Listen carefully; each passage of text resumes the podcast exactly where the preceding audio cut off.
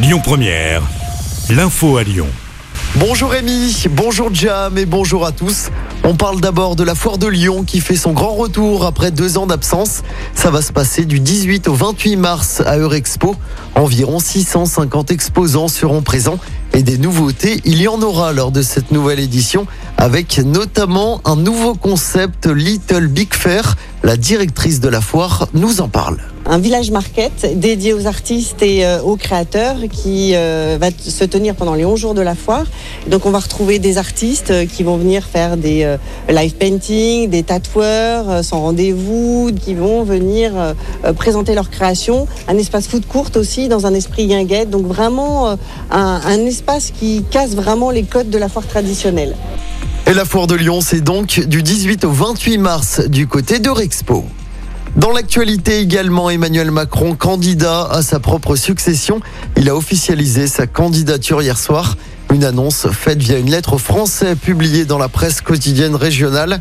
À noter que le Conseil constitutionnel va publier la liste officielle des candidats ce vendredi soir.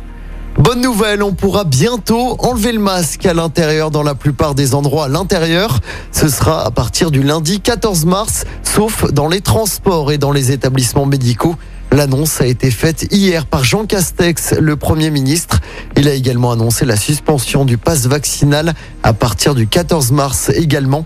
Le pass sanitaire restera toutefois en vigueur pour accéder aux établissements de santé. La solidarité avec l'Ukraine se poursuit à Lyon. La métropole va allouer une aide d'urgence de 50 000 euros. Hier, 52 réfugiés, essentiellement des enfants, sont arrivés en bus à Saint-Pierre-de-Chandieu, près de Lyon.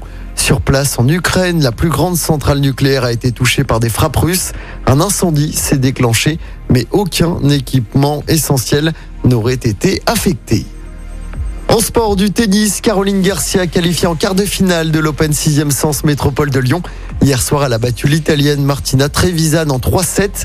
Notre Lyonnaise jouera cet après-midi pour une place en demi-finale au Palais des Sports de Gerland. Début du match vers 17h. Du football également à suivre tout à l'heure. Après sa défaite contre Lille dimanche dernier, l'OL doit se relancer à Lorient. C'est à l'occasion de la 27e journée de Ligue 1. L'OL qui sera privé de Dubois et de Ndombele, mais qui pourra compter sur le retour dans le groupe de Jeffren Adelaide après 13 mois d'absence. Jason Denayer est également de retour. L'OL qui est dixième à 8 points du podium. Coup d'envoi du match à 21h. Écoutez votre radio Lyon Première en direct sur l'application Lyon Première, lyonpremière.fr et bien sûr à Lyon sur 90.2 FM et en DAB+. Lyon Première